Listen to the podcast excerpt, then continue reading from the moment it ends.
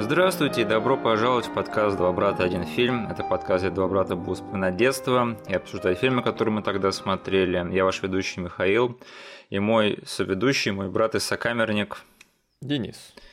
Сегодня мы будем продолжать наш марафон нашего любимого актера и детства, и не детства. Так что я снова приветствую вас в Кейдж-тауне. Сегодня у нас второй эпизод из этого марафона. Э, пожалуйста, поставьте нам лайк везде, где можете. И все ссылки, которые будут вам непонятны, будут прописаны в описании к этому эпизоду на YouTube. Вступайте в нашу группу ВКонтакте и подписывайтесь на наш канал. И сегодня в нашем марафоне мы будем обсуждать один из моих самых любимых фильмов под названием «Воздушная тюрьма» 97 года. Это фильм про то, что Господи, нет, я даже не могу это без смеха сказать.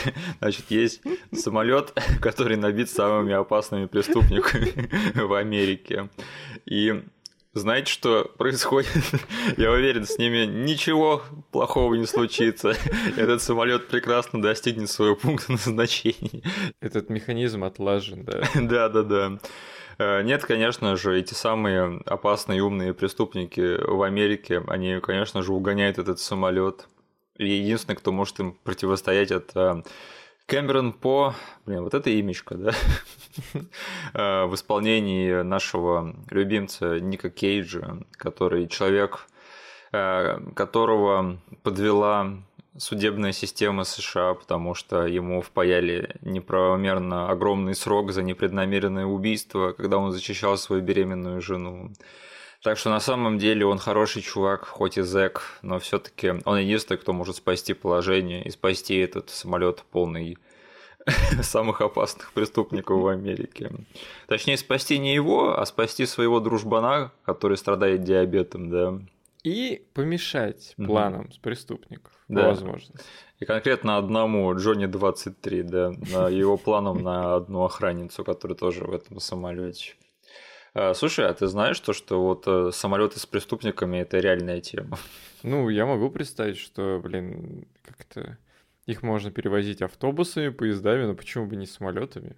То есть, мне кажется, это звучит как-то дико, но мне кажется, еще в реальной жизни, скорее всего, они не напихивали там один самолет, знаешь, самыми больными отморозками, которые еще и одновременно умные, да, и которые там книги пишут в один самолет. Да, а потом по пути сделать остановку в городишке, где они скинут самых все, все еще типа не опасных чуваков и взять еще более опасных чуваков на борт. Звучит как хреновый план. Да. А, Денис, э, скажи, вот ты, когда в детстве смотрел боевики с Ником Кейджем, а, этот фильм, он чем-то для тебя выделялся тогда?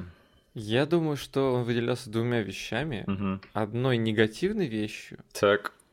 которая на самом деле там присутствует, но я из-за того, насколько это классный фильм, угу. это негативная вещь, которая встретилась бы, если бы мне в другом любом фильме, да, я бы там, не знаю, точно минус какое-то ощущение бы словил, да? Так. Но в этом фильме эта штука настолько перебита всем остальным, что я ее даже не замечаю сейчас и в детстве тоже не замечал. Так, объясни. Я говорю, конечно же, о прическе Ника Кейджа. Так, у нас тут э, редкий экземпляр, да, э, Ника Кейджа с длинными волосами. С длинными зэковскими волосами, да. Мне кажется, единственный другой фильм, где я могу вспомнить его с такой прической, их можно по пальцам пересчитать. То есть «Ученик чародея» впоследствии он там был. Да. А, фильм «Время ведьм», кажется, назывался так. Точно, Который да. я даже не смотрел. И совсем новый фильм «Свинья», там тоже длинный Кейдж. Я просто помню, что в и ученики чародеи в этой ведьминой фигне, Мгм. у него длинные волосы, но они у него не зачесаны так а, откровенно назад весь фильм. И все-таки вот такую прическу, она во всем его творчестве, которое я смотрел все детство, она выделялась. Потому что Ник Кейдж в этом фильме играет не совсем характерного для себя персонажа. Да, и вот такой вот герой с такой вот прической в детстве у него были все шансы для того, чтобы не понравиться мне. А, Мы с тобой в детстве и, наверное, до сих пор не очень любим экшен-героев с длинными волосами. Наверное. Но, несмотря на все это, этот фильм смог, не знаю, напичкаться таким количеством крутого всего, что я уже даже в детстве, будучи придурком мелким, вообще забил на эту прическу Ника Кейджа и просто наслаждался фильмом. Просто ты спросил, чем выделялся этот фильм, да, и я сказал, а чем-то плохим и чем-то хорошим. И вот если говорить о, о хорошем, то, наверное, выделять одну вещь, если, то это, конечно же, ансамбль, Да, актерский и персонажный. да. Вот, наверное, это был один из моих первых фильмов, который был так сильно вот прям в ядре построен на том, что у нас дофигищу классных харизматичных чуваков, Да, они друг друга сильно не прикрывают, дают раскрыться друг другу, да, да. и на этом я кайфую весь просмотр. Вторым таким фильмом я могу вспомнить только «Чужих» из детства. Интересное сравнение. Там тоже полным-полно классных чуваков. Да. Э, Но все-таки воздушная тюрьма, мне кажется, больше этим может похвастаться. Да. Я, наверное, сейчас совершу кощунство, но я должен признаться, вот сейчас я подумал о твоих словах и такой понял. Блин, кажется, для меня в детстве Ник Кейдж был самой наименее интересной частью этого фильма. Да. Потому что на, на него совсем как-то кидали бы очень большую тень все остальные персонажи в этом фильме, все актеры и вообще все, что происходило. Мгм. А как сохранилось это мнение, мы сейчас еще поговорим. У меня есть мысли. А, Но для меня это был подавно самый легкий из боевиков Кейджа, да, потому что вот в скале там была вся вот эта драма с эм, генералом. Э, В без лица был очень-очень сложно сочиненный сюжет, и там тоже не было без драмы. А вот тут это, короче, просто. Ну, тут есть небольшой такой тяжелый момент в самом начале, когда на- нашего героя сажают на слишком долгий срок. Мгм. Но в остальном этот фильм потом включал такой дурдом на колесах. Или скорее дурдом на крыльях, вот так Да, вот. это были мстители моего детства. Это был отряд самоубийц нашего Да, детства. точно, точно. Это, этот фильм это то, чем отряд самоубийц мог бы быть в хороших руках. Потому что вот даже ты смотришь, как представляют персонажей, да, типа, Да. там в отряде самоубийц надо было представить кучку злодеев. То есть у них на это уходит там 10-минутный монтаж, да, со всякими вклейками и историями разными дурацкими, и там миллионом разных песен. И это все так быстро надоедает. А тут надо представить кучку БДСов, да. Это делается минуты за 2-3, мне кажется, даже меньше мне. Э, И это работает. То есть, блин, вот раньше же умели как-то скомпоновать очень-очень много экспозиции так, чтобы тебе по башке ей не давать. Ну, спасибо на этом. И, к слову, ты мне сейчас напомнил, что в этом фильме есть небольшой типа, драматический момент в самом начале, да? Да. Я сразу же вспомнил, как в детстве я на 80% а, сеансов по телеку на- в этом фильме опаздывал. Да мне кажется, так и лучше, да. Потому я что... всегда включал, когда они уже, знаешь, говорили... Джон Кьюсак рассказывает о всех чуваков, которые заходят на самолет. Я помню, что вот это было самым частым для меня а, временем включения в фильм. Мне кажется, в каком-то смысле тогда же фильм-то смотреть этот лучше, потому что, типа, ну, тебе не надо как-то это дополнительный слой того, чтобы проникнуться главным героем, да, потому что, ну, это же не Кейдж, как бы. Да. За него в любом, э, в любой ситуации будешь болеть. А, Поэтому вот этот вот лишний слой, не знаю, он, конечно, такой очень-очень коммерческий, типа, давайте покажем, как нашего героя совсем-совсем там одурачили кто-то и подвели, и оставили в дураках. Мгм. Если без этого, то все вот это его backstory можно на самом деле просто оставить на уровне экспозиции. Мгм. Это такой легкий немного докоп, но да, мне кажется, если ты смотришь этот фильм не сначала, ты э, не, не особо много чего теряешь. Ну и для меня первая сцена, она все-таки немножечко оправдана тем, что хотя бы на первые три минуты я вижу Кейджа с нормальной прической. Это главное, да. Да. А, Единственное, я еще в детстве подозревал, что это было немного более серьезное кино, чем я считаю сейчас. Э, Сейчас я понимаю, что этот фильм это полнейший вот дурдом на крыльях. Но я не люблю этот фильм от этого меньше, то есть я люблю его еще больше из-за этого. Мгм. А, В общем, мне кажется, как этот фильм появился, это в принципе очевидно, да, то есть, ну, он- сработала скала, Мгм. сработались Брукхаймер с э, э, Кейджем. И так-то посмотреть, этот фильм вот прямо вот вытекает из скалы в каком-то смысле. Мгм. То есть это Ник Кейдж от продюсера Джерри Брукхаймера э, в еще одной ситуации типа крепкого орешка. Мгм. То есть им попался просто, опять же, нужный сценарий в руки, и они такие, все, погнали снимать это дело. Мне кажется, что этот фильм это вообще самый что ни на есть вот продукт своего времени, просто самый брухаймеровский Брукхаймер на пике Брукхаймера. Потому что если, например, в других фильмах там еще видно, как какой-то свой автор тянет свою какую-то тему, да, как, например, в «Скале». Да, говоря о «Скале», кстати. Да, да. Же. То тут, мне кажется, это вообще это фильм продюсера чистой воды и никого больше, потому что, угу. ну, Саймон Уэст, он, конечно, режиссер, да, но я бы не сказал, что он сильно выдающийся режиссер, во-первых. Э, мне кажется, что он просто, знаешь, типа такой суррогат Джерри Брукхаймера в этом фильме выступил, потому что все остальное, что в своей жизни Саймон Вест снимал, это оно близко не валялось э, с воздушной тюрьмой вообще по накалу колорита и накалу дурки и накалу страстей вообще ни разу. Ну я же правильно понимаю, что он потом с Брукхаймером больше не работает. Да вроде бы... Нет, стоп. Угнать за 60 секунд он же снял. Ага. Э, что? Если я ничего не путаю. Ты Или... путаешь. Путаю. Ты путаешь. Там какой-то другой чел снял «Угнать за 60 секунд». Да. А, нет, Саймон Вест, он больше, по-моему, не работал. Я помню, он на какое-то время пропал, потому что он потом снял еще Лару Крофт первую. Да. Потом у него был вот какой-то странный такой большой перерыв в карьере, и потом он вернулся вот с боевиками Б-класса. Там, например, «Механика» он снял со Стейтемом. Да. А, медальон, опять же, воссоединился с Ником Кейджем, да. И, по-моему, последний его более-менее адекватный фильм это был а, «Неудержимые 2». Да. Блин, я прям надеялся, что вот «Неудержимые 2» это будет воздушная тюрьма с неудержимыми. И ну, тот фильм, конечно, не дотянул, не к сожалению. А у тебя есть какое-то сильное мнение насчет режиссера Саймона Уэста? Я из-за того, насколько сильно а, любил в детстве воздушную тюрьму, угу. Вот когда выходил механик, я повелся на то, что это от режиссера воздушной тюрьмы. И дико разочаровался. Там вообще не видно ни, ни чего почерка. И вторая волна надежды у меня, как и у тебя, была на «Удержимых 2», да. потому что я подумал, блин, вот оно, колоритный а, актерский состав, да? Да. Дурку можно творить, фильм офигенный, вот располагать к тому, чтобы это будет не «Неудержимый 2», а «Воздушная тюрьма 2». И он опять обосрался. Я ходил на этот фильм в кино, и там даже, не знаю, намека не было на то, что это будет воздушная тюрьма.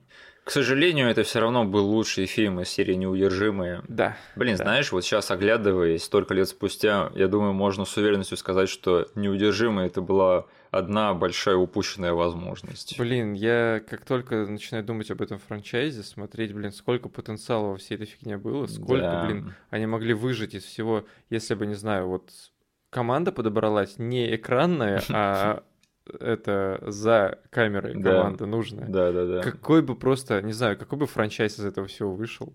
Блин, вот это просто, не знаю, меня это очень сильно вгоняет в тоску, к сожалению. Да. Не нашлось на них Райана Куглера, черт возьми. Да. А, но, слушай, Саймон Вест, наверное, все таки я скажу, он неплохо справился в этом фильме с закосом под э, Майкла Бэя и Тони Скотта, потому что вот этот фильм, он выглядит точно так же, как вот фильмы этих товарищей тех времен. И знаешь, даже несмотря на то, что я согласен с твоим мнением сейчас сказанным, угу. я все еще понимаю в моментах, что это нифига не Майкл Бэй. Да, да. То есть Майкл Бэй бы некоторые кадры, ну, прям настолько выпуклыми бы сделал в своем стиле, где Саймон Уэст все-таки Саймон Уэст все-таки не пошел по этому пути. То есть это, наверное, лучшая работа по подражанию, в которой ты совсем не сваливаешься в копирование этого чувака. А ведь есть же режиссеры, да, которым просто говорят, типа, вот, снимай как Майкл Бэй. Да, будь Майклом Бэем. А, по-моему, с Питером Бергом это случилось на да? морском бое, хотя у Питера да. Берга есть свой четко выраженный авторский почерк. Ну, просто он это, же да. снимал милитаристические фильмы, да, с Уолбергом. Да, кажется. да. Так он любитель вот всяких там вот фильмов на основе реальных событий. Вот, короче. С Марком Уолбергом в главной роли. Там, где отряд э, морпехов где-то бегает от террористов в лесах, да? Uh, Lone Survivor. Вот, и он, короче, довольно-таки, ну, вот похож по концепции на милитаристическое порно от Майкла Бэя, да? Да, да, да. Но я помню, что я насладился этим фильмом, и я не насладился в нем не в том ключе, что, о, это Майкл, это калька с Майкла Бэя. Да, да, у него было что-то свое там. А, не, Питер Берг, он в свои лучшие дни, он может отжечь, э, так как никто, потому что он же снял замечательный фильм «Сокровища Амазонки». Точно. И поставил там такие драки, какие Голливуду снятся не каждый день далеко. Да. Так что нет, и Питера Берга я все таки уважаю, несмотря на морской бой. Но вот есть такие чуваки, как там, например, Джонатан Либесман, который вот такой, опять же, э, да. как, как бы такой поменее обидное э, прилагательное подобрать. Я не знаю, шестерка, прихвостень Майкла Бэя, да, который там бегает и снимает его продюсерские проекты, на которые Майклу Бэю не хватает времени. И, и мне кажется, что Саймон Вест это такой Джонатан Либесман своего времени mm-hmm. на лет 20 раньше. А, но ты правильно сказал, что как бы иногда промелькивает в этом фильме, что как бы чуваку не хватает сноровки, например.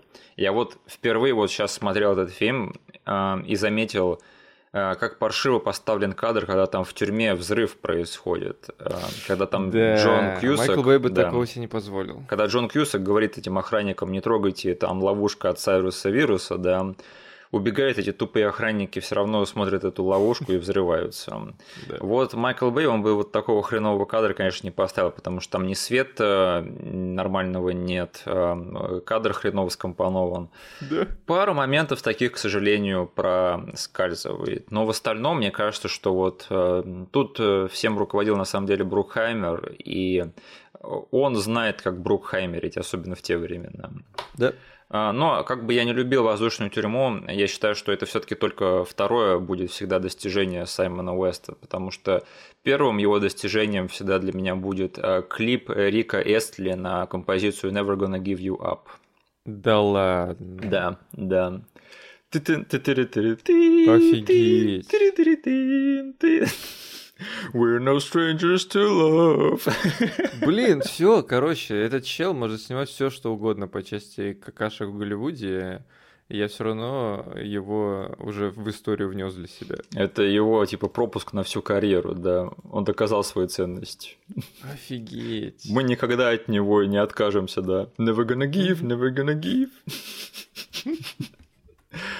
Короче, я почитал э, про процесс создания фильма «Воздушная тюрьма», и, судя по всему, там творился не меньший хаос, чем на съемках «Скалы». Угу.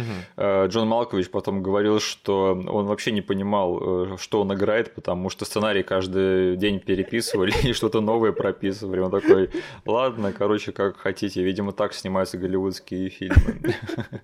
Блин.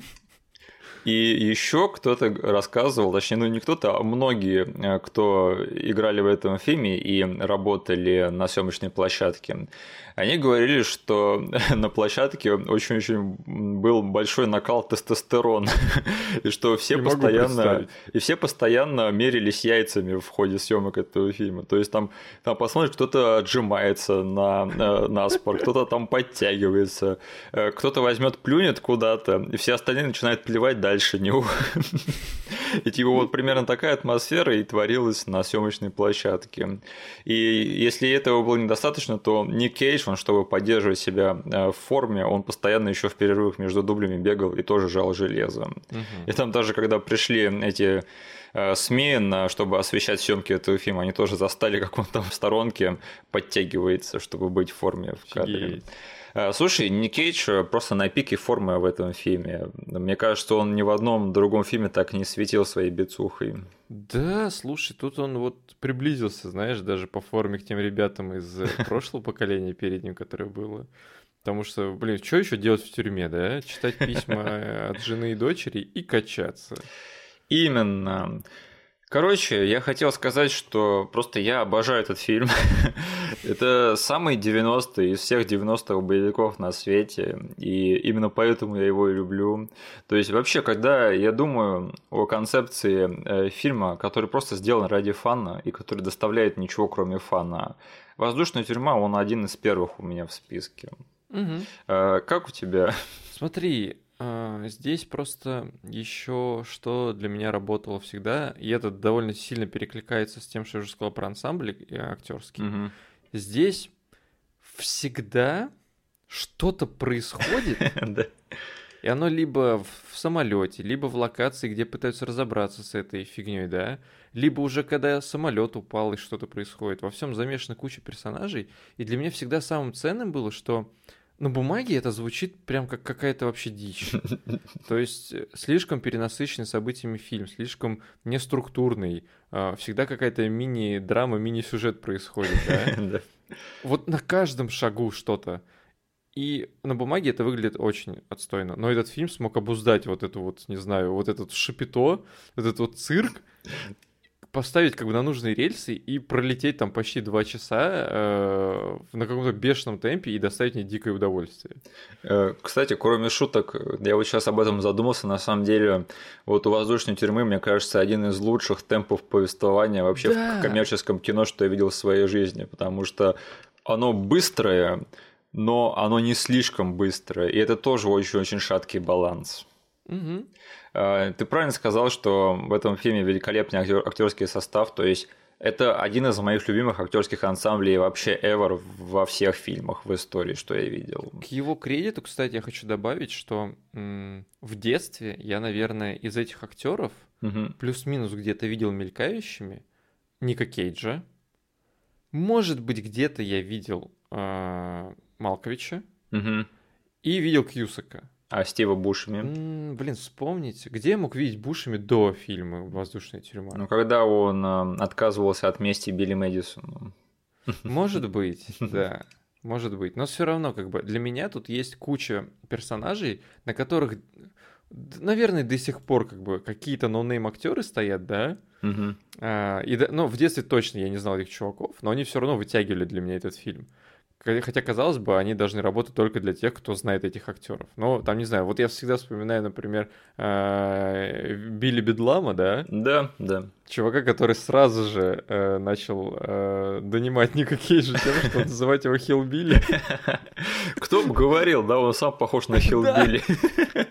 Вот. И этот чел, я как бы его в детстве не знал, и сейчас я не знаю, куда он потом по итогу пошел, но вот этот Билли Бедлам запомнился мне на всю жизнь. Э, я не знал Джона Малковича из других фильмов в детстве. Ну да, наверное, тоже. Я тут слукавил. Все-таки это дают э, себя знать потом просто череда фильмов после воздушной тюрьмы. Для меня Джон Малкович, вот знаешь, как бы встречаешь по одежке, да, это первое впечатление. То есть да. для меня Джон Малкович, он на всю жизнь остался Сайрусом Вирусом в каком-то смысле. Угу. Я еще знал, наверное, наверное, по каким-то фильмам Винга Реймза, но он тут играет такую не совсем характерную для себя роль, потому что, не знаю, для меня вот Винг Реймс, он пожизненно будет дружбаном Тома Круза из «Миссии невыполнима», да, да. таким приятным а, и находчивым чуваком. А тут он играет э, какого-то типа Малкольма Экса или что-то типа того, э, бриллиантовый пес, да, да. какой-то там черный националист, который написал э, книгу в тюрьме, по которой собирается снимать фильм с Денселом Вашингтоном. Да. Ну это же великолепная предыстория. Кто, кто, кто вообще до этого додумался? Кстати, Дэнни Трехо я знал до этого фильма. Дэнни точно. Трехо. Тут очень много таких чуваков, типа, я тебя отсюда знаю, я отсюда, да, но да, ты да. все равно очень классно смотришься в этой роли.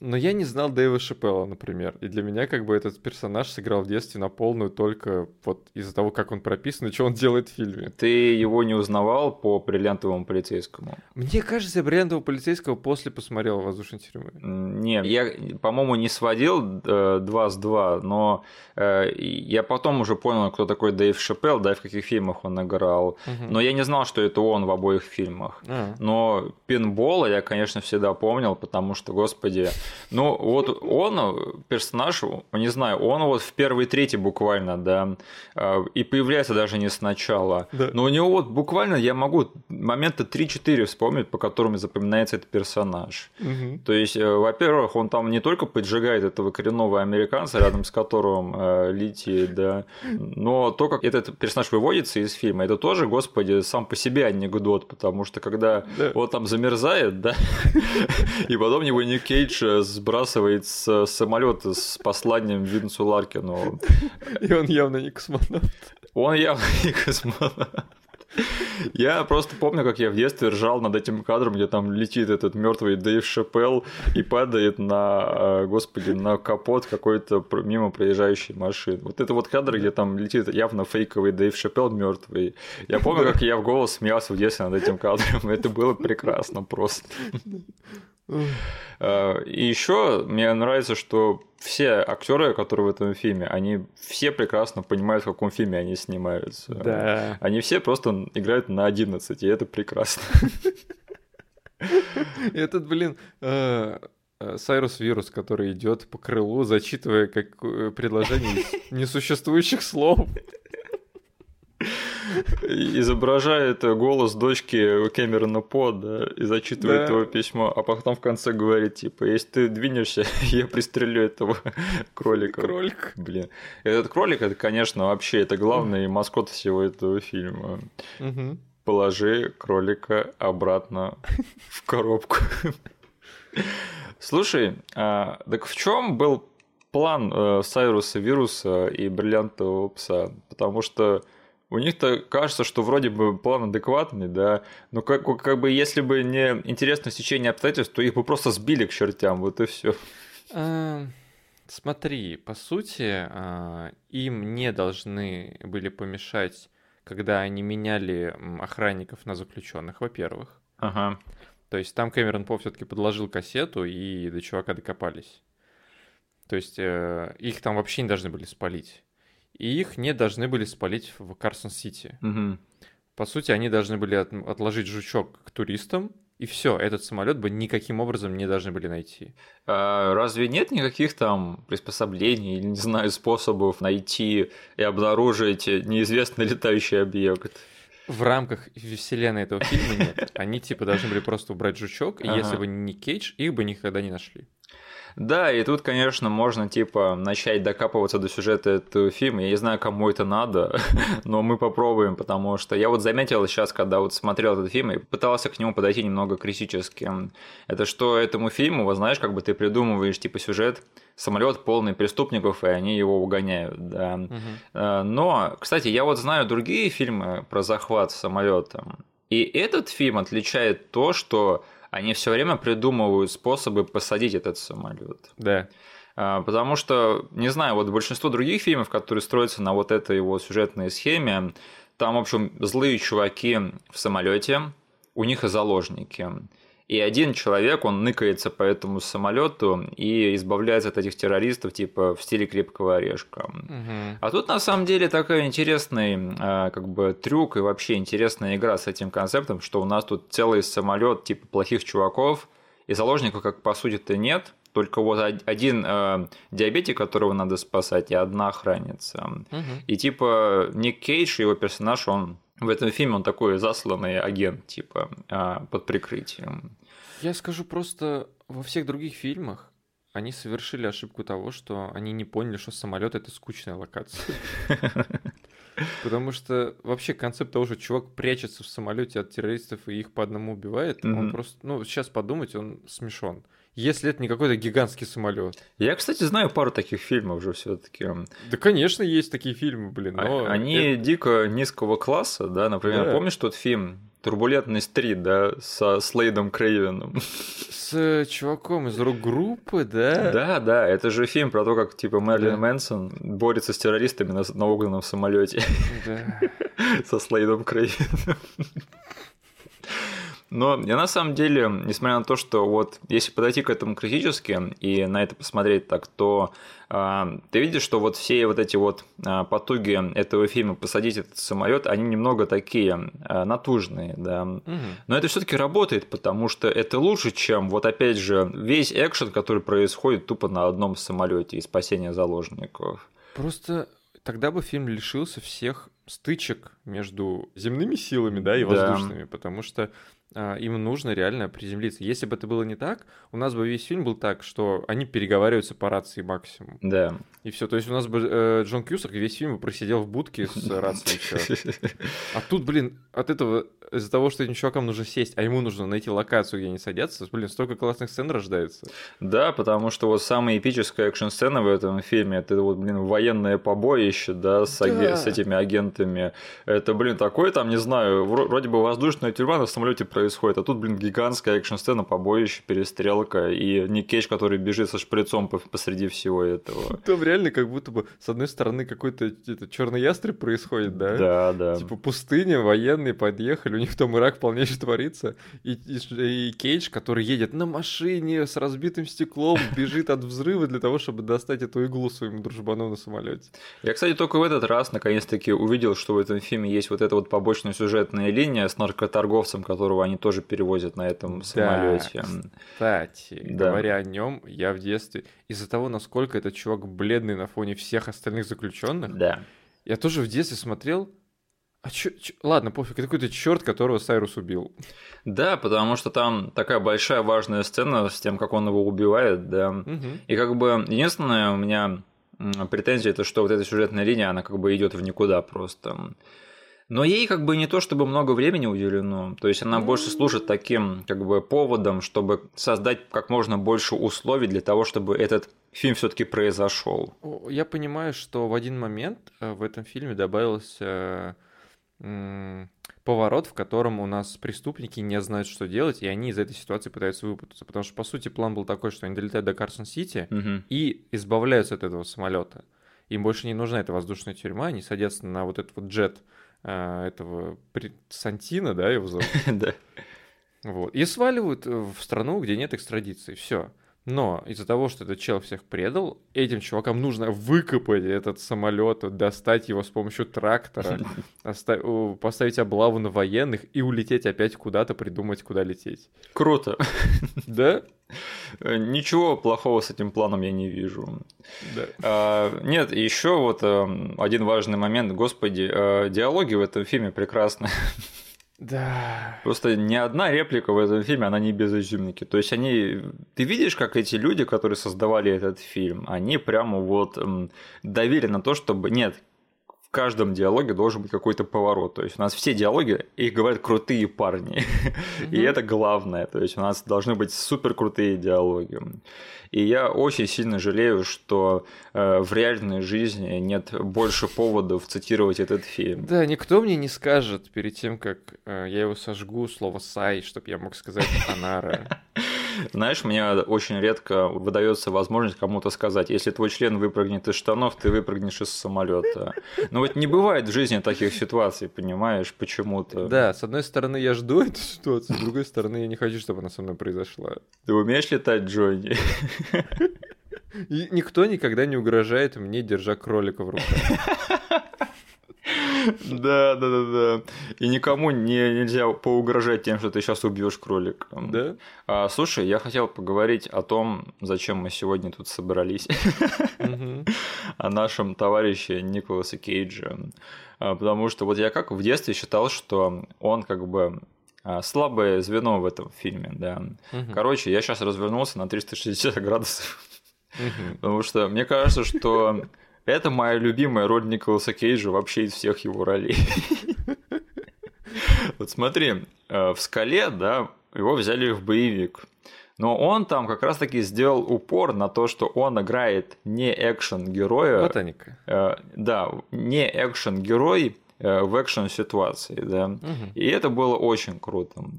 Но тут он полностью изменил свой подход и как будто бы решил сыграть, ну, реально экшен-героя, и реально сыграть какого-то Сталлоне или Шварценеггера. Угу. И вот этот вот диссонанс, короче, Николас Кейдж, который играет персонажа, которого мог бы сыграть Арнольд Шварценеггер, угу. и Вроде бы это не Кейдж, но вроде бы он делает это хорошо, и вроде бы даже неплохо выглядит в этой роли, и все равно играет, но он все равно не Кейдж, и все равно такой же, как в остальных этих фильмах. Да. Это такой классный диссонанс, что я просто, я, я завороженно смотрел сейчас этот, весь этот фильм, просто вот смотря на одного Николаса Кейджа. Это, по-моему, зрелище просто несравнимое ни с чем. Я так скажу, а, я, с одной стороны, сначала вспоминая этот фильм из детства, расстроился. Потому что я вспомнил, что Ник Кейдж тут был, знаешь, такой э, лайт-версия. Ну, типа, он тут дурку не делает, он не психует, там, не кричит стекло или пластик, или еще что-нибудь. Но ты смотришь на него сейчас, как ты прям правильно сказал, это не Кейдж в образе, который пытается э, отыгрывать экшен-героя по полной, да? Да, да, Но я вижу, что он вот в каждой сцене он прям сейчас лопнет от того, насколько его распирает от того, что ему хочется сыграть его типичного Ника Кейджа. Тут и там это проскальзывает, знаешь, где-нибудь в ужимках или во фразе еще какой-нибудь. Но вот это вот напряжение в нем, которое копится весь фильм, оно вот производит этот эффект, который ты тоже описал, потому что это все-таки нестандартный человек на нестандартном месте, который пытается отыгрывать не себя. Если об этом задуматься, то на самом деле в нем можно увидеть отголоски почти всех экшен-героев и экшен-актеров тех времен. Потому что вот у него бицух, как у Слая и Шварца, да.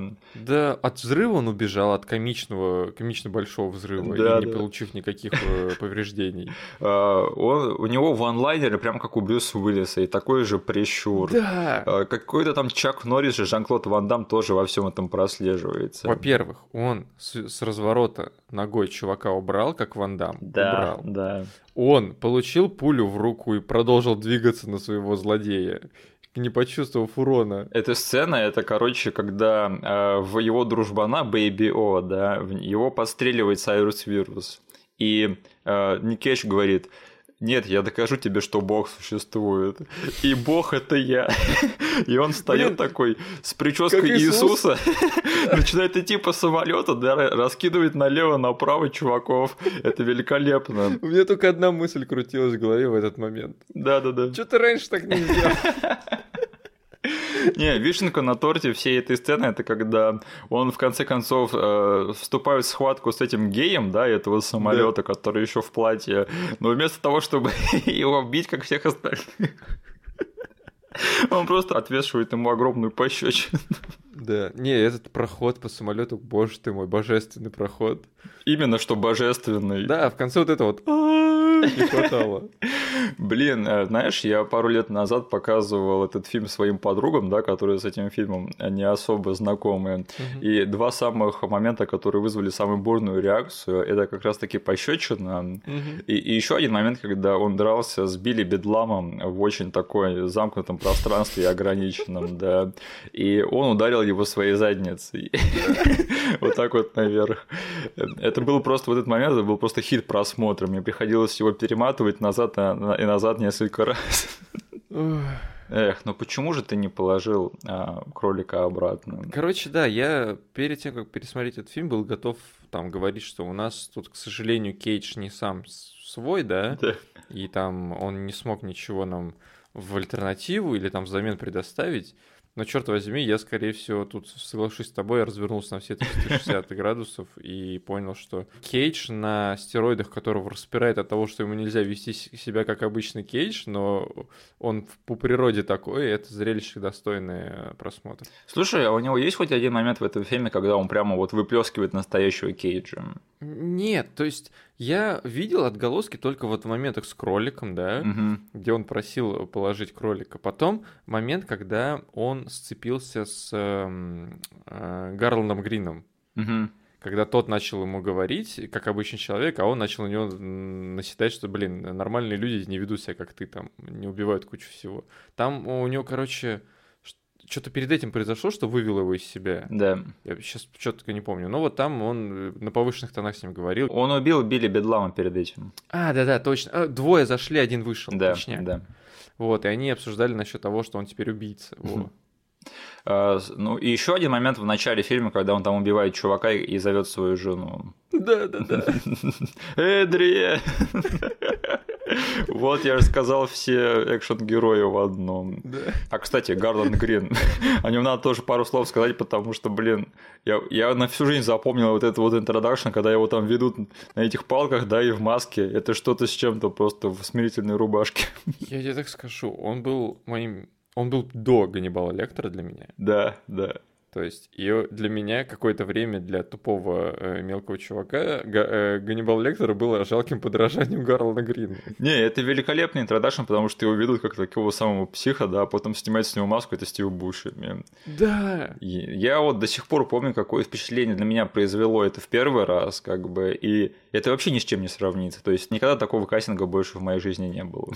Ну и это, с точки зрения киноязыка, эта сцена, по-моему, офигенно сделана так, что производит эффект. То есть я с ребенком смотрел этот фильм, Мгм. и она как бы, как только этого чувака начали вести, она не такая, это что, какой-то самый жесткий чел тут будет? Смотреть?» Просто когда его, знаешь, открывают двери этого фургона, он там один сидит, еще знаешь, песчаная буря, блин, как будто бы какой-то фоллаут, ё происходит. И самое прекрасное это в том, что этот персонаж не оказывает никакого влияния на сюжет. Он никого не убивает, он никого, не знаю, э, вот своей маньяческой фигней и никак не влияет на сюжет. Но благодаря ему в этом фильме появляется одна из моих любимых сцен, которая происходит, не знаю, в постапокалиптическом мире, да, когда машины захватили всю землю. Не, она происходит в «Побеге из Лос-Анджелеса», потому что Стив Бушеми снимался в «Побеге из Лос-Анджелеса». Окей, ну короче, блин, этот высушенный бассейн в пустыне с девочкой, играющей в куклы, и самый жесткий маньяк э, Америки рядом с ней сидит и играет, господи, насколько там много напряжения. И я-то понимаю, что он ее не убьет, потому что я смотрел этот фильм, да? Да. Но, блин, люди, которые первый раз смотрят, они не знают, что дальше ожидать от вот, от вот этого момента. И как бы это же все равно не, уходит в никуда все. То есть Да? это не, не оказывает на основном сюжете вообще никакого влияния. Просто ноль, зип. И все равно это такой классный аспект этого фильма, который тебе запоминается на всю жизнь. Как думаешь, он эту девочку придумал, может быть? Может быть, она нереальная? Я тоже думал, что, короче, это все было у него в голове, но для меня момент, когда самолет улетает, и она машет ему, типа, все-таки намекает на то, что это было не у него в голове. Но вся сцена до этого кадра была построена так, что он, блин, придумал себе ее. Единственное, какого хрена этому персонажу достается счастливая концовка? И какого Да. хрена меня это устраивает? Да, да. То есть, по сути, случись это в каком-то другом фильме, который не обернут во всю эту цирковую фигню, да, мы бы с тобой сидели обсуждали, блин, какую мораль этот фильм э, презентует. Что это весело, когда у вас самый отъявленный маньяк гуляет по Вегасу и выигрывает бабки. Ну, черт возьми, я не хочу прикапываться сейчас к этому фильму. Да, потому что в этом фильме такой, ну да, в принципе, я, я готов порадоваться за этого серийного убийцу. Я тебе так скажу, этот фильм, этот фильм смог завершить арку этого маньяка редемпшеном каким-то искуплением. Я поверил в то, что он не убил эту девочку, он искупился и теперь готов зарабатывать бабло в Вегасе. А, да, то есть 30 зверских убийств, да, Да-да-да. одна спасенная девочка, как Да. бы все равноценно, да. Ох, а, слушай, ну ты сказал, да, что как бы когда вот э, происходит эта сцена, когда Николас Кейдж доказывает своему дружбану, что Бог существует, и Бог это Николас Кейдж. Ты сказал, типа, почему он так раньше не сделал? Да. Я вот что заметил, знаешь, Кэмерон По, мне кажется, это один из самых пассивных экшн-протагонистов в истории. Потому что, вот серьезно, 90% этого фильма, ну ладно, 75, скажем так, это вот Кэмерон По, он просто подкидывает каким-то там задним числом всякие там подсказки ФБР, да, и Джону Кьюсаку. Да. В остальном, ну, он там шприц приносит своему дружбану. И только вот под самый-самый конец в нем просыпается, что надо взять и навести тут порядок. Но в остальном, как бы, думаешь, вот это вот гора мускулов, да, Кэмерон По, тренированный убийца, он едва ли что делает в этом фильме. Он пускает руки в дело только если на него быкуют откровенно. Да. и на его кролика, либо быкует на его друзей, что как бы случается два раза. То есть один раз вот его дружбана пристреливают, другой раз охранницу Дэнни Треха хочет с ней время наедине провести. Да. Ему это не нравится. Все, как в остальном, Дж- э, Ник Кейдж сидит э, на попе ровно и общается с Гарланом Грином. И большую часть этого фильма, что он делает, это, знаешь, он просто э, в стиле Ника Кейджа, который притворяется то ли Брюсом Уиллисом, то ли Клинтом Иствудом. Просто комментирует то, что происходит. И иногда очень грустно закрывает глаза и мотает головой. Так это практически все, что он делает в этом фильме. Тут столько можно сделать нарезку, как он, блин, вот говорит все эти реплики, типа просто комментирует то, что происходит в своем вот этом вот э, никеджевской манере. Угу. У него там в паре момент, я клянусь, там не хватает просто, знаешь, как это, как Дэвид Каруза в CSI, да, который там говорит какую-то дурацкую реплику, надевает очки и начинаются титры, типа «Вау!». Мне вот хотелось бы, чтобы кто-то сделал нарезку с, с репликами Ника Кейджа из этого фильма, потому что тут столько моментов, которые, когда я ждал, что Ник Кейдж сейчас наденет очки и заиграет этой песенкой из CSI. Ну и, господи, а, я обожаю перевод этого фильма кажется, УРТ его делал. Я до сих пор время от времени пересматриваю именно в этом переводе. Хм. Да, но я сейчас посмотрел этот фильм в оригинале, и акцент Ника Кейджа южный, причем это просто поцелуй шефа-повара. Да, я только сейчас, посмотрев в оригинале, понял, что о, так он еще и с акцентом пытался играть этот фильм. Э, то есть я, в принципе, знаю, как обычно по-английски говорит Ник Кейдж, да, и даже мне его акцент сейчас резал слух. Конечно. Ну, как бы приятно резал, потому да. что этот южный акцент, это просто муа. Я заметил нас сразу же на моментах, когда там есть только его голос, это когда они с семьей переписываются в тюрьме, когда он находится. Да, да, да. И он зачитывает все свои, как бы, эти слова. Там такой, знаешь, умиротворяющая атмосфера, и Ник Кейдж просто зачитывает эти письма своим подражанием южного акцента. Я, блин, сижу, думаю, блин, офигенно. Почему я раньше это не записывал в кредиты к этому фильму? Это такая вещь не для всех, да, открытая, к сожалению. Это надо разбираться там в диалектах, акцентах и так далее. Но если вы понимаете, о чем я, то, ребята, вы услышите небеса. Угу. Слушай, я вот еще хотел сказать, он типа там в тюрьме а, читает а, письма своей дочке и жены. Блин, знаешь, я вот хочу сказать всем нашим слушателям, у которых есть супруги, и тебе в том числе, ребята, вы думаете, у вас верная жена? Она э, ждала его всю войну, да, где бы он там не воевал. Повидала с ним один вечер. Провела с ним один вечер, то есть они даже не успели ничего сделать. Да. И потом еще на 7 лет. И она все это время его ждала. Это, это же дурдом. Такая верная жена может быть только в фильме Джерри Брукхаймер из 90 если этого было недостаточно, ты вот прикинь, да, как э, лет через 10-15 его дочка будет рассказывать своему будущему супругу про тот раз, когда она впервые встретилась со своим отцом. Блин, это настолько эпичная история. Да, да. Мы ждали его в одном городе, нас перевезли в другой, потом мы поехали в Вегас, где мой папа раздолбал весь город, посадив самолет на проезжую часть. И это не, не, не тот момент, когда я его встретил. Потом они проехали на пожарной машине еще пол Вегас, раздолбали и эту половину. И потом он ко мне пришел с грязным кроликом. Именно. Вот кто еще может рассказать такую историю, про как он впервые встретил своего отца? Она теперь думает, что все освобождения из тюрьмы проходят по такому сценарию. Блин, знаешь, э, господи, некоторые люди мечтают жить там во вселенной Звездных войн, да, кто-то Стартрека, кто-то Властелин колец. Я хочу жить во вселенной воздушной тюрьмы, потому что там столько всякой интересной херни происходит. Угу, да, репортаж.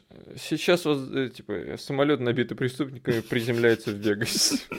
Кстати, э, раз уж мы затронули эту тему, финальная погоня, да, смотри, я этому фильму хотел ответить тот же самый комплимент, что и «Скале», э, в том плане, что, опять же, экшен в этом фильме, он очень классно вплетен в сюжет. Угу. То есть тут, тут практически нет экшн-сцен, которые можно просто убрать из этого фильма, да, и этот фильм бы остался тот же самым в плане сюжета. Угу. И это классно. И еще они все время придумывают в экшене какие-то классные моменты, как, например, там вот эта тачка этого малоя, да, то есть... Да. Просто чтобы показать, что, чувак, тебе не надо быть засранцем с крутой тачкой, типа, вот... Твою тачку прицепит к самолету. Именно, вот тебе карма, да. Но, а, опять же, а, как вот в «Скале», да, была одна лишняя погоня, так и тут. Но мне все-таки погоня из э, воздушной тюрьмы нравится больше, чем погоня из скалы. Согласен? Ну, во-первых, потому что погоня именно из воздушной тюрьмы вдохновила ребят э, из Рокстаров сделать последнюю миссию в Сан-Андреасе. Именно, именно. А не какая-то там погоня из скалы по Сан-Франциско. Может быть, это будет в следующей части, но посмотрим. Там даже кадр в кадр есть, когда двое полицейских на э, мотоциклах, когда они роняют э, пончики. Да. Этот кадр, он только не в последней миссии Сан-Андреаса, он в одной из ранних. Да? Но вот эта финальная погоня на э, грузовике пожарников, и что там чувак свисает вот с этой лестницы, mm-hmm. это один в один финальная миссия Сан-Андреаса, конечно же. Да? Кто-то в Рокстарах обожает воздушную тюрьму, я его не виню за это. Так а они в Рокстарах вообще обожают американское кино, угу. особенно схватку. Денис, ты знал, да, что, да. что Рокстары любят схватку, и что в каждой части GTA есть хотя бы одна миссия, где там миссии схватки? Нет? Угу. Ты этого не знал? Нет? Я тебе сейчас расскажу. Ты мне сейчас глаза открыл, это. да. Это было так э, трудно понять. А, ну, знаешь, мне вот чем нравится погоня финальная в этом фильме, то что, знаешь, они очень-очень по-кэмероновски э, вплели финальную экшн-сцену, что типа ты думаешь, что фильм закончился, да, угу. а тут они бац, и тебе самую крутую экшн-сцену в этом фильме в конец э, пихают. Это очень-очень круто. Да, но на самом деле я встречал и противоположное мнение того, что этот фильм бы идеально закончился на моменте, когда они приземлились, и все преступники типа либо схвачены, либо разбились и кто-то воспринял эту погоню на самом деле немножечко лишним элементом. Жестко не согласен, жестко mm-hmm. просто. Это какие-то сыкуны говорят, не слушай их. А, единственное, это очень круто снятая экшн-сцена, но я этот фильм смотрел миллион раз, и вот последний раз я смотрел его в HD качестве на большом-большом экране. Угу. Я до сих пор не могу понять, как умер Сайрус Вирус в этом фильме. И это было еще одним аргументом человека, который ему не понравилась последняя сцена, что монтаж смерти Сайруса Вируса выполнен немножечко лениво на самом деле. Мне кажется, он выполнен слишком не лениво. Они переборщили с, усилиями в этом фильме. Нет, нет, я имею в виду с тем, как э, логически, если подумать, да, там Сайрус Вирс в один момент просто телепортируется в нужное для режиссера место. Так я по кадрам пытался рассмотреть этот фильм, я такой, я все равно не понимаю, как он там погибает в, это, в этой сцене. Да. Потому что что там происходит? Значит, они едут по автостраде на большом грузовике пожарников. Э, Сайрус Вирус, он прицеплен наручниками к лестнице. Да. Они поднимают эту лестницу, и впечатывают Сайруса Вируса с этой лестницей в э, туннель, который проходит между двумя зданиями. Первое где, место, где он должен был уже сдохнуть. Да, но да. он не умирает. Он пролетает через этот туннель, вылетает в сквозное окно, и вместо того, чтобы приземлиться на автостраду, по которой они ехали, он вылетает на стройплощадку. Нет, подожди, сначала он приземляется на электрические провода. На электрические провода. Да, пролетает мимо них. Где он там должен был сдохнуть второй, раз. он должен был сдохнуть. Но ему мало. Он живой, здоровый, пролетает через эти провода и улетает на стройплощадку. Попадает на какую-то конвейерную линию, едет по ней, на самый верх нее, падает с нее, где должен был третий раз сдохнуть, потому что на него валятся камни с этой же линии. Потом он телепортируется снизу этой фигни рядом к отбойнику, который рядом стоит. Он туда не прополз, не свалился. Там есть кадр, где четко видно, что до отбойника метров пять. Но он лежит четко головой под отбойник. То есть он ждал, когда этот отбойник полетит наверх, чтобы положить туда свою голову. И потом ему расплющивают мозги. Ну, он там приземлился такой, господи, я и так едва ли живой, я хочу сдохнуть, я не Пойду могу двигаться. Сдохну. Сейчас я положу сюда голову, и меня прибьет отбойник. Ну, то есть, если говорить о мультяшности и о безбашенности того, что происходит в этом фильме, это вот с этой точки зрения, это вишенка на торте, да? Это вот они 11 выкрутили, выкрутили до 12. Они сняли три разные смерти главного злодея, или, может быть, даже четыре, и такие... Да. Ну, короче, используем все понемножечку. Да, типа тестовые показы показали типа ровное распределение по сатисфакции зрителей. Они все остаются.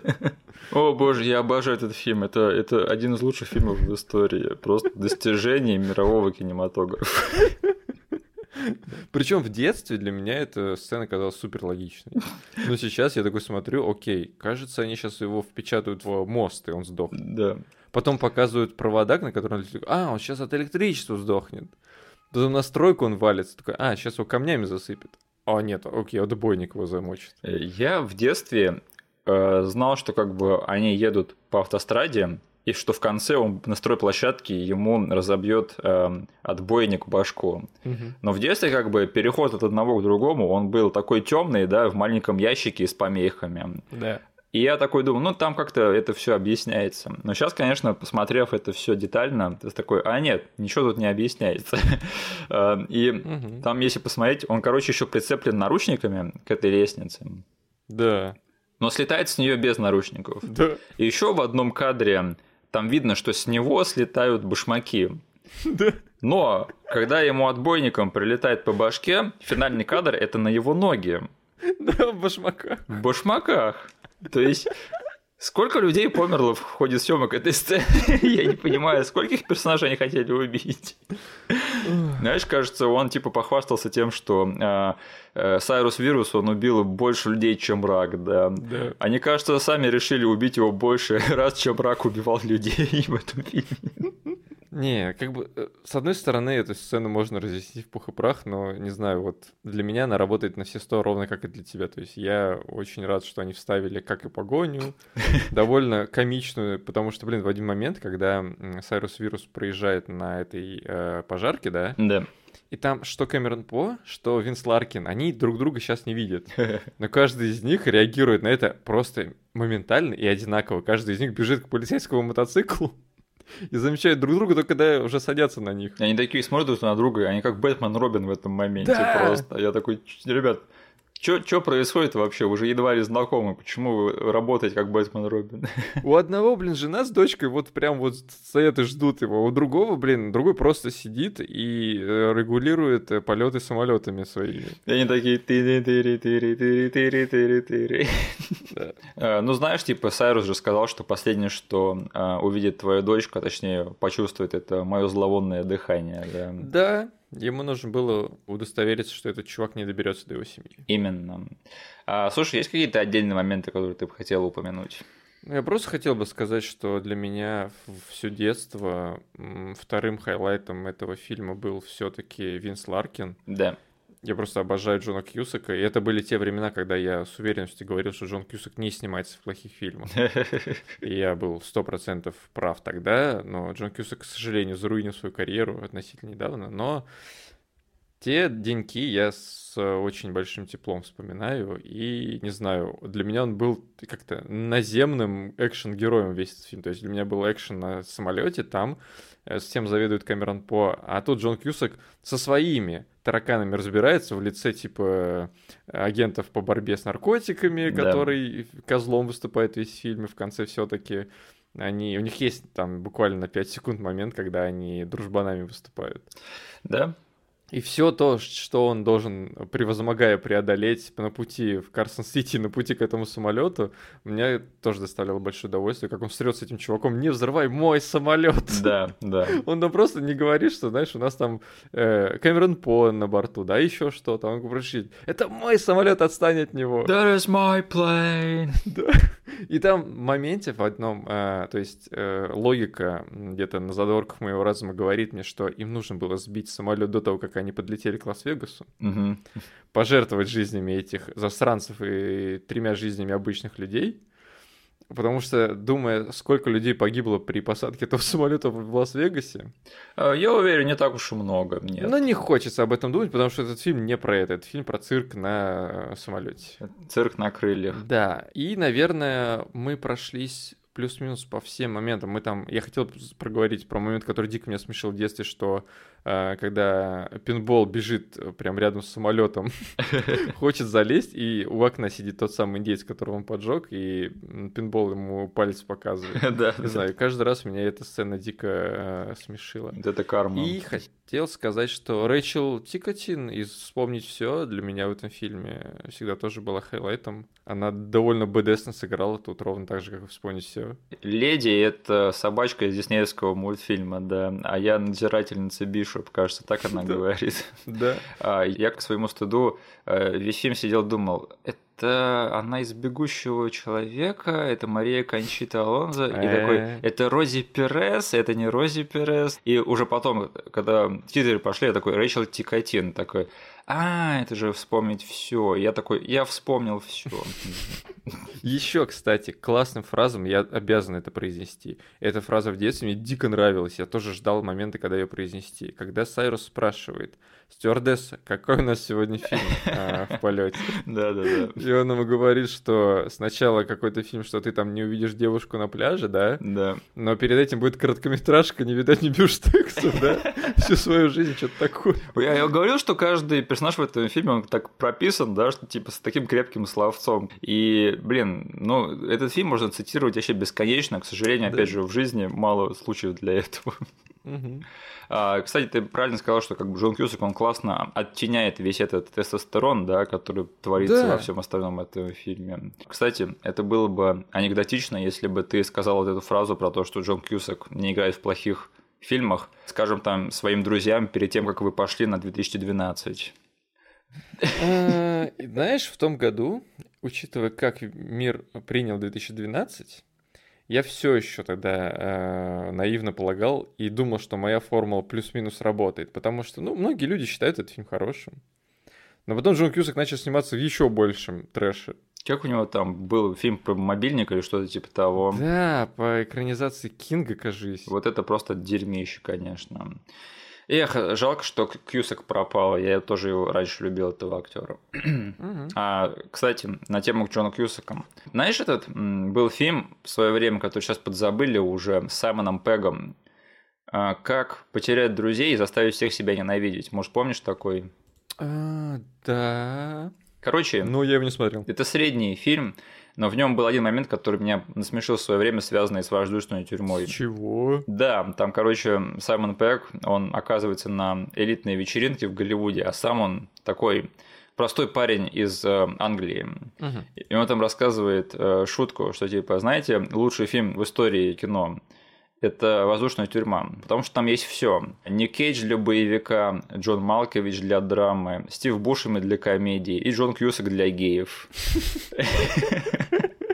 Свое время мне показалось это довольно смешно. Я даже пару раз в жизни повторял это дело. И еще раз на подкасте повторил. Да, э, это не очень выдающийся фильм, но я навсегда его запомню вот этой вот шуточкой. Блин, как будто бы Саймон Пэк сам свое мнение там произнес. Скорее всего, так и было. А, слушай, еще вот момент, когда а, они захватывают этот самолет, и там выходит Джен Малкович с пистолетом и говорит «Добро пожаловать на воздушную тюрьму». Да. Yeah. «Welcome to Con Air». Это тебе ничего не напомнил этот момент? Ну, это так, ровно такой же момент, ровно для трейлера снятый да. а, из фильма «Скала». Да, когда там выходит Шон Коннери, который прополз там под огнем, да, да? и открывает дверь, говорит Господа, добро пожаловать на скалу. Welcome to the Rock. Вот это просто интересно.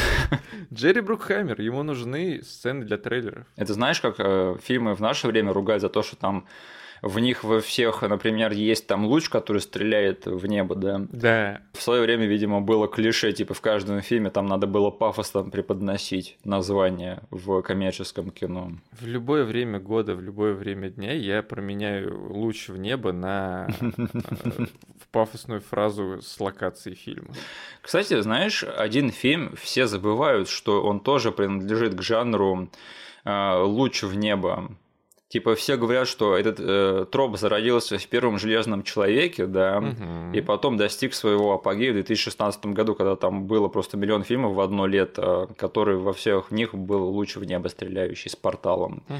Но все забывают, что одним из этих пациентов является ангелы и демоны с Томом Хэнксом. Я не смотрел, там был луч в небо? Прикинь, то есть сиквел Кода да Винчи, одного из самых скучных фильмов на свете в нем был портал в небо.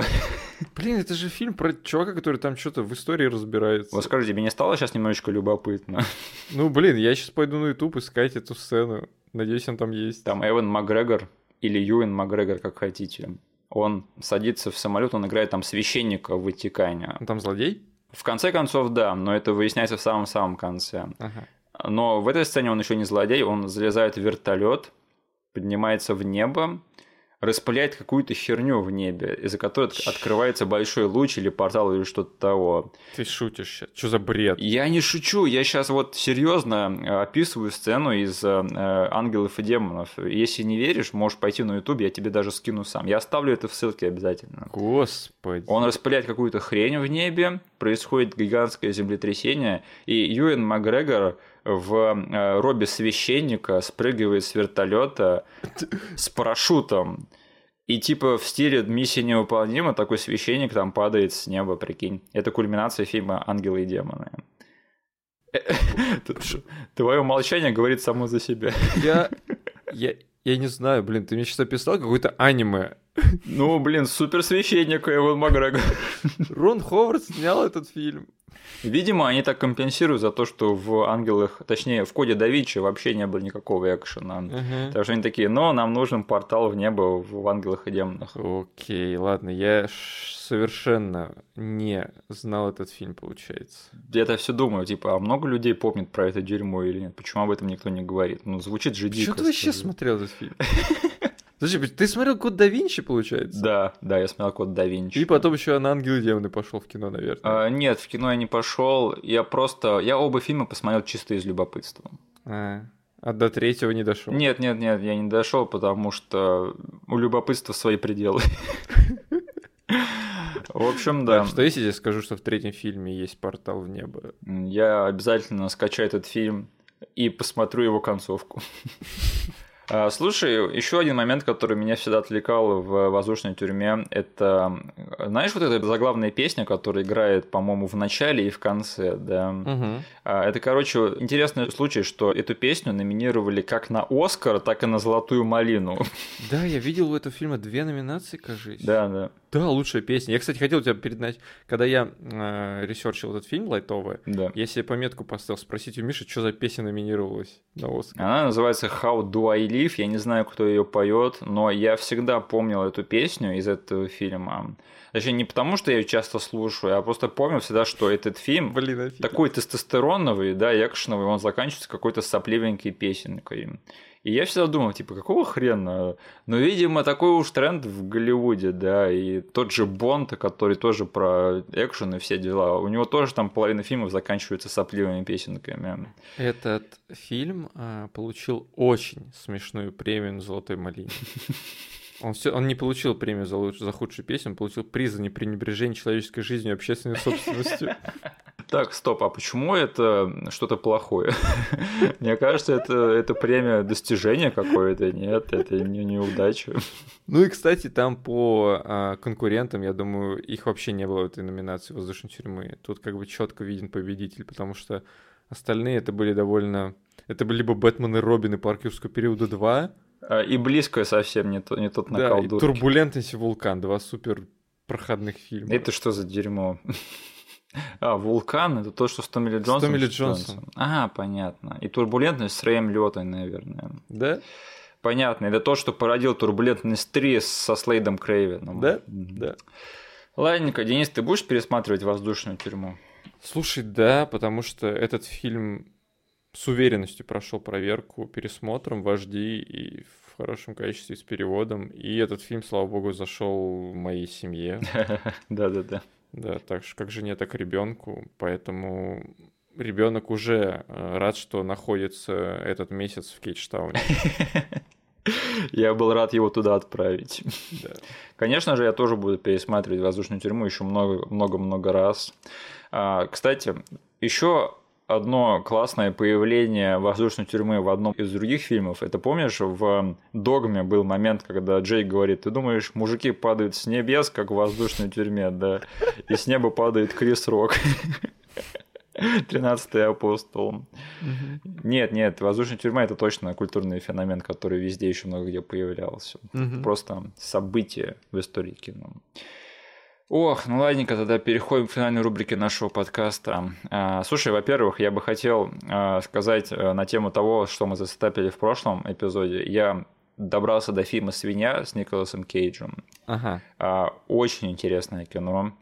Не знаю, рекомендовать или не рекомендовать, но я думаю, если интересна карьера Ника Кейджа, его талант и Э, неспешные фильмы, то, блин, это точно интересное кино. Очень-очень любопытно. Ну, блин, заинтриговал. Я, скорее всего, буду смотреть, потому что еще у ребят из Red Letter Media вышел видос. Да, да. Я обычно, если они выпускают видос на какой-то фильм, который я не смотрел, смотрю сначала фильм. Это не тот случай, когда, я думаю, они будут говорить только, чтобы обосрать какой-то фильм. Им явно есть что сказать на тему этого очень-очень интересного фильма. Ну, у них, да, у них же не Half and Back, они даже запустили просто, что Джей с Майком говорят об этом фильме. Да, да. Ну, этот фильм даже по миру приняли как-то нестандартно, его, типичных сейчас фильмов Ника Кейджа. Говорят, что это что-то, что все-таки стоит посмотреть. Критика у него очень хорошая. Угу.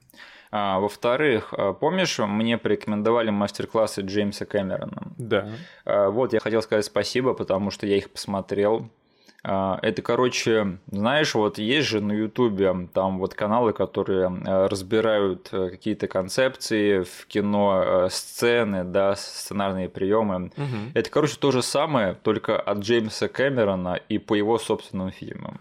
И они есть на Ютубе? Э, нет, я их спиратил. Нет, ты их не, ты их не спиратил, ты замонтажишь, и ты их нашел на стриминговом сервисе. Именно, именно, да, вот. на стриминговом сервисе. Там много? Там, не знаю, по-моему, роликов 12-13, они все по минут там 10-15 идут. Блин, звучит супер интересно. Очень интересно, там даже есть вещи, о которых я раньше не задумывался в фильмах э, Джеймса Кэмерона. Э, всем его поклонникам точно рекомендую. Хотел сказать спасибо за это просто. И, как бы, господи, я просто так вдохновился вот его энергией, о том, как он говорит про э, свое мастерство и его развитие, и вообще о э, фильммейкинге. Черт, это очень вдохновляющая хрень. Так что спасибо, mm-hmm. что порекомендовали мне. Было не зря. А, еще кое-кто надеется, что мы рано или поздно доберемся до франшизы Полицейская Академия. Фиг знает. Чем черт не шутит? Ничего не могу обещать, но мне кажется, что на очень долгое время вот этот вот э, сегмент в выпуске «Двое и моя тень», когда мы там отвлекаемся и начинаем говорить про полицейскую академию, это пока что лучшее, что мы можем сформулировать на всю эту тему. Большего от нас пока не ждите. Да. Блин, мне сразу после того, как мы с тобой обсудили полицейскую академию, очень странно высветилась рекомендация в ВК, одной из групп, где чуваки выкладывают полицейскую академию, выложили полицейскую академию все части в старом переводе в оцифрованном виде. Ага. Что за бред? Мне кажется, многие мои знакомые вокруг меня, они очень часто жалуются на то, что их слушают их телефоны и, и да, э, да. Э, компьютеры, поэтому... Я из-за этого даже прокликал э, в миссию в Москве. Просто так вот моментами посмотрел, какая дичь там творилась. Что, увидел там Рона Перлмана? Ну да. Я, блин, ладно, я должен это сказать. Короче, я рандомными кликами дошел до места в полицейской академии миссии в Москве, до момента, где есть Ельцин крупным планом, загримированный актер, который вы играете. О, боже. И там прям Ельцин сидит в ванне и просит кого-то разобраться с вот этим Роном Перлманом, типа с гангстером. Ему нужна типа помощь, а то он там творит какую-то фигню. Почему это чаще не всплывает там в разговорах о представлениях у России со стороны американского кино? Не знаю, потому что я ждал, окей, типа, если будет Ельцин в такого рода фильме, там, со спины, да, где-то да, далеко, да. или просто появится, типа, я поговорил с Ельцином, они очень крупно показали загримированного актера, который сидит в ванне, и он играет Ельцина. Жесть. Не, на самом деле, полицейская академия, миссия в Москве это какое-то ублюдочное кино, потому что знаете, что смешно? Постперестроечная Россия. Давайте мы над ней посмеемся, да, как там людям хорошо жилось. Иди в задницу полицейской академии миссия в Москве, просто иди в задницу очень-очень далеко. Никогда не посмотрю этот гребаный фильм. Ой, блин, ладно. Чем черт не шутит, я так скажу. А, Еще нас спросили, можем ли мы что-то сделать на тему современных фильмов. А, я так скажу, я не знаю, как ты, но я очень-очень быстро перегораю на современных фильмах, которые выходят, потому что я очень много люблю слушать про них других людей. Угу. И, например, посмотрев 2-3 обзора или почитав 2-3 рецензии, я уже все, с меня хватит, я отдыхаю от этого фильма какое-то время. Если бы мне пришлось еще свое мнение высказывать, я бы совсем возненавидел это дело. Угу. А те современные фильмы, которые, например, мне интересны, и, например, заслуживает э, большего освещения. Мне кажется, такой контент никому не нужен будет. То есть э, я не говорю, что, например, то, что мы сейчас делаем, это кому-то нужно очень сильно. Но мне намного проще высказываться на тему того, о чем мы сейчас говорим, нежели о том, например, что меня сейчас интересует в плане современного кино. Ну, э, что скажешь? Так скажу, пока ни ты, ни я, получается, не находимся в том состоянии разума и не знаю, э, психики для того, чтобы заниматься этим делом. То есть, да, я тоже сейчас не вижу в себе сил э, разговаривать про современное кино. Во-первых, потому что, ну, ты, как из нас двоих, больше потребляешь современного кино, мне зачастую просто будет нечего сказать. Либо мне придется находить еще один слот в своем расписании, чтобы смотреть плюс еще один фильм. Mm-hmm. То есть, но я как бы совершенно от этого не открещиваюсь, потому что бывают исключения, которые со временем могут стать чутка чаще. То есть у нас уже промелькнул обзор на новый Mortal Kombat, да? Это было очень-очень редкое исключение, да. Да, но как бы оно случилось, и, возможно, иногда у нас с Мишей будет такой случай, что мы все-таки сможем что-то сказать, но как бы сейчас сетапить это как какую-то регулярную вещь, нет смысла. Учитывая, что и у тебя, как у основного типа потребления, потребителя современных фильмов, сейчас нет ни желания, ни времени на это. Как бы, а те фильмы, которые ты потребляешь и про которые ты хочешь сказать, я вам так скажу, слушатели, вы не хотите это слушать. Потому что это фильмы, которые иногда очень тяжело мне самому смотреть. Да, я тут посмотрел недавно новый фильм Джос Ванберга, где 40 минут ничего не происходит. Обсудим? Вот именно. Вот именно. Просто этот, а, я хочу сказать еще вот что. То, что мы сейчас делаем, да, вот наш канал про старые фильмы, это тот способ, как я люблю и как мне нравится э, выражать свое, свои мысли про кино и вообще говорить о нем, и обсуждать его и выражать свою любовь к этому искусству. Все остальные виды этого проявления мне не интересны. И сил мне хватает только на этом. Я не могу сказать, что у нас параллельно с этим будет еще что-то. Но у этого подкаста у него все-таки есть свои пределы, и рано или поздно он тоже закончится, потому что у нас э, не бездонное детство было, да, и далеко не все фильмы из него заслуживают того, чтобы их обсуждать. Угу. Поэтому, не знаю, возможно, в каком-то там далеком будущем, э, может быть, этот подкаст перетечет в что-то такое более современное. Угу. Ничего не могу обсуждать, время покажет, но пока что все выглядит именно так. Угу. Ну, Спасибо за вопрос. Да, спасибо за вопрос. А, еще кто-то подумал, что мы на следующей неделе после двоя и Майтень будем обсуждать э, двойной удар. Это забавно. Э, я сразу скажу, что «Двойной удар» — это не фильм моего детства. Не знаю, как твоего, но моего точно нет. Ну, я рассказывал, что в детстве я смотрел фильм, когда этот, кажется, «Трудную мишень» обсуждали с тобой. Там да. через призму Ван Дамма я подошел к этому фильму. Но это фильм, который ты в детстве вообще не смотрел. Я его до сих пор не смотрел. Да. Ну, а на следующей неделе мы будем один фильм смаковать часами, как персик. Капитанство. Да, конечно, капитанство. Да. А, спасибо, что нас послушали. А, пожалуйста, поставьте лайк этому эпизоду везде, где можете. Все ссылки, которые будут вам непонятны, будут прописаны в описании к этому эпизоду на YouTube. А, подписывайтесь на наш канал, вступайте в нашу группу ВКонтакте и до скорой встречи, до свидания. Всем пока.